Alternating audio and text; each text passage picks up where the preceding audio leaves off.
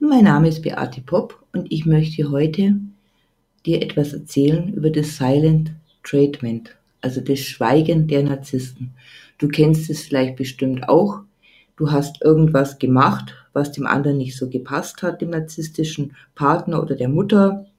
Und der Narzisst fängt an, komplett zu schweigen, kriegt eine versteinerte Körperhaltung, dreht sich weg und würdigt dich keinen Blickes mehr.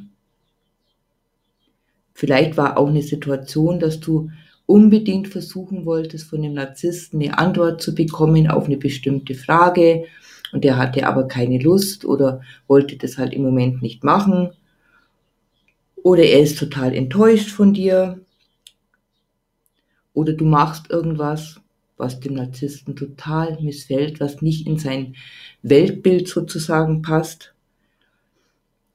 Du hast nicht mal eine andere Meinung wie der Narzisst. Auch das ist ja ein Kratzen an seiner Majestätswürde.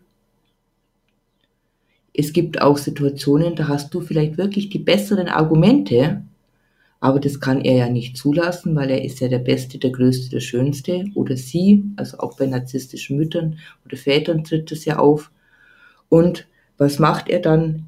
Er zieht sich zurück, verfällt in Schweigen, auch wenn du ihn x-mal aufforderst, er soll dir doch bitte eine Antwort geben. Aber nein, er versteinert und zieht sich zurück. Du hast zum Beispiel dem Narzissten etwas vorgeworfen, was, Tatsachen was den Tatsachen entspricht. Er hat irgendwas falsch gemacht. Das geht ja auch gar nicht weil das schmälert ja auch seinen Wert und er fällt in das gleiche Verhalten. Also Silent Treatment ist eine ganz wirksame Manipulationsmethode, die dich auf die Dauer durch dieses extreme, anhaltende Schweigen sehr, sehr verunsichert. Und narzisstische Menschen, also mit einer wirklich persönlichkeitsgestörten ähm, Psyche, verwenden diese Methode, wenn sie sich unsicher fühlen, wenn sie nicht mehr wissen, wie sie reagieren sollen oder wenn er doch irgendwo tief verletzt ist oder wie gesagt, wenn du an seiner Majestätswürde kratzt und er damit überhaupt nicht umgehen kann. Der behandelt dich dann von einem Moment auf den anderen wie Luft. Du rennst an die Wand beziehungsweise rennst du, hast du auch das Gefühl, du rennst in einen Nebel hinein und verlierst dich da total und das verunsichert den anderen, also dich in dem Fall natürlich total. Und gerade bei einer narzisstischen Mutter, wenn die Mutter nicht mehr mit dir spricht, obwohl du eigentlich gar nicht weißt, was du wirklich getan hast, das verunsichert dich wirklich im extremsten Maße führt zu unendlichen Ängsten weil du kannst es ja nicht einordnen. Und als Kind konntest es ja noch weniger einordnen. Du hast ja gar nicht gewusst, was du eigentlich gemacht hast. Und sie bestraft dich mit total totem Schweigen sozusagen. Was halt auch ganz, ganz schwierig ist in der Situation, weil als Kind weißt du ja noch nicht um Möglichkeiten, wie kannst du reagieren was kannst du tun, um die Mama wieder zum Reden zu bringen, weil sie zieht sich ja beleidigt zurück, tut, als würdest du nicht mehr existieren, behandelt dich wie Luft. Was kannst du denn da tun? Das ist wirklich für ein Kind eine absolut ohnmächtige Situation. Vor allem wissen die Kinder ja oft gar nicht, was sie wirklich gemacht haben. Und letztendlich will der Narzisst, die narzisstische Mutter, der narzisstische Partner dich mit dieser Strategie manipulieren. Dass du doch seiner Meinung bist, dass du das doch tust, was er will, dass du dich doch so verhältst, wie er das für richtig findet, dass du ihm doch recht gibst, dass seine Meinung die richtige und die allerbeste ist. Und das ist einfach ganz, ganz, ganz schwierig. Es ist für einen Erwachsenen schwierig, der das durch vielleicht eine eigene Erfahrung in der Kindheit schon so erlebt hat. Für ihn ist das ja schon fast ein gewohntes Verhalten. Aber für diese erste Traumatisierung als Kind ist es ein lebensbedrohlicher Zustand, diese erlebte Ohnmacht und diese ja, das in anderen nicht mehr greifen zu können. Die Mama ist wie weg. Und das ist für Kind eine, wie eine Todesgefahr. Weil wenn die Mama weg ist und mich nicht mehr versorgt, dann bin ich als Kind, überlebe ich das nicht.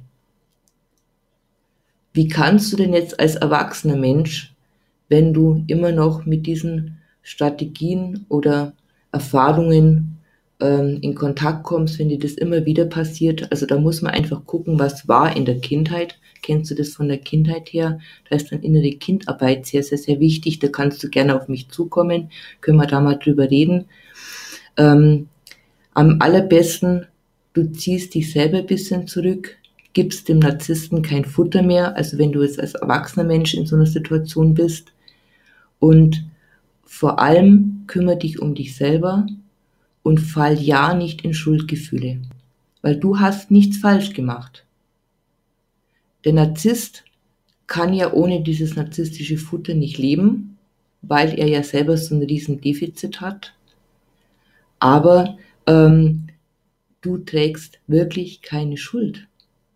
Und es ist in dem Moment einfach kein konstruktives Gespräch möglich. Du kannst ihm in ruhigen Worten anbieten, weißt was, äh, kannst jederzeit auf mich zukommen, dann sprechen wir da nochmal drüber, dann bereinigen wir das, aber gib nicht nur mehr Energie in die Situation, weil das kann dann wirklich eskalieren und kann dann teilweise auch wirklich zu Gewalttätigkeiten führen, wenn du den Narzisst da immer weiter bohrst und weiter bohrst und weiter bohrst. Und auch bei der Mutter ist es jetzt im Erwachsenenfall, dass du als erwachsene Mutter gegenübertrittst, lass sie, sag, okay Mama, du kannst mit mir reden, wenn du Lust hast, darüber weiter zu diskutieren, aber ich gehe jetzt und wirklich nochmal ganz wichtig, du trägst keine Schuld. Kümmer dich nicht mehr weiter drum, dreh dich um. Du bist nicht mehr abhängig von der Liebe der Mutter, auch wenn wir das ja immer noch ganz instinktiv unbewusst meinen. Und entwickelt bitte keine Schuldgefühle. Weil irgendwann kommt dann der Narzisst wieder auf dich zu mit seinen anderen Strategien, die er so hat, wie Lovebombing oder sonstigen Manipulationstechniken und will dich wieder einwickeln. Bleib wirklich beständig und lass dich nicht von deiner Meinung abbringen. Das ist wichtig, weil ich weiß, dass das ganz, ganz schwer ist und dass es eigentlich fast unmöglich ist in einem Kontakt mit einem wirklich pathologischen Narzissten, weil da gibt's ja auch viele Schwarz- und nicht, nicht nur schwarz und weiß, sondern viele Graustufen, da klar zu bleiben. Aber da helfe ich dir gerne dabei, dass du damit umgehen lernst. Und geh da wirklich nicht auf seine Stimmung ein und sag, biete ihm einfach an, wenn du dich wieder beruhigt hast, dann können wir gerne drüber reden, aber ganz sachlich und neutral. Bleib deinen Überzeugungen treu. Du kannst trotzdem deinen Narzissten sagen, wunderbar, ich respektiere deine Meinung, also nicht dagegen gehen, du hast die Sicht, ich habe eine andere Sicht, aber lass uns in ein paar Stunden oder morgen wieder drüber reden. Narzisst ist abhängig von deiner Wertschätzung und wenn es kein hochgradig pathologischer Narzisst ist, dann, und du sagst, ich möchte in dem Kontakt bleiben, dann gib ihm diese Wertschätzung, sag, okay, ich respektiere deine Meinung, ich respektiere deine Sicht, aber es ist nicht meine Sicht. Und wenn du mal drüber nachgedacht hast, dann können wir mal morgen oder übermorgen oder in ein paar Stunden nochmal drüber sprechen. So wie ich deine Akzep Sicht akzeptiere, wünsche ich mir, dass du auch meine Sicht akzeptierst. Und das ist natürlich auch hier wieder, also man muss einfach aufpassen, wenn man immer diesen Begriff Narzissmus nimmt, dass solche Verhaltensstrategien fallen auch in Antipersönlichkeitsstörungen rein.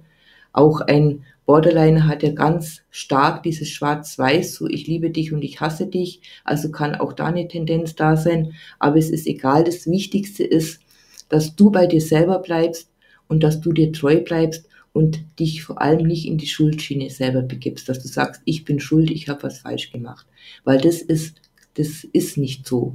Du hast nichts falsch gemacht, du hast einfach deine Sicht oder deine Meinung vertreten und es ist in Ordnung. Wenn du Hilfe und Unterstützung brauchst und gern mit mir reden möchtest, mal ich biete 30 Minuten kostenloses Kennenlernen oder Erstgespräch an, dann können wir mal in aller Ruhe darüber reden. Dann melde dich über meine Homepage lebensmitte endlichstark.de. Alles Liebe und einen wunderschönen Tag. Tschüss!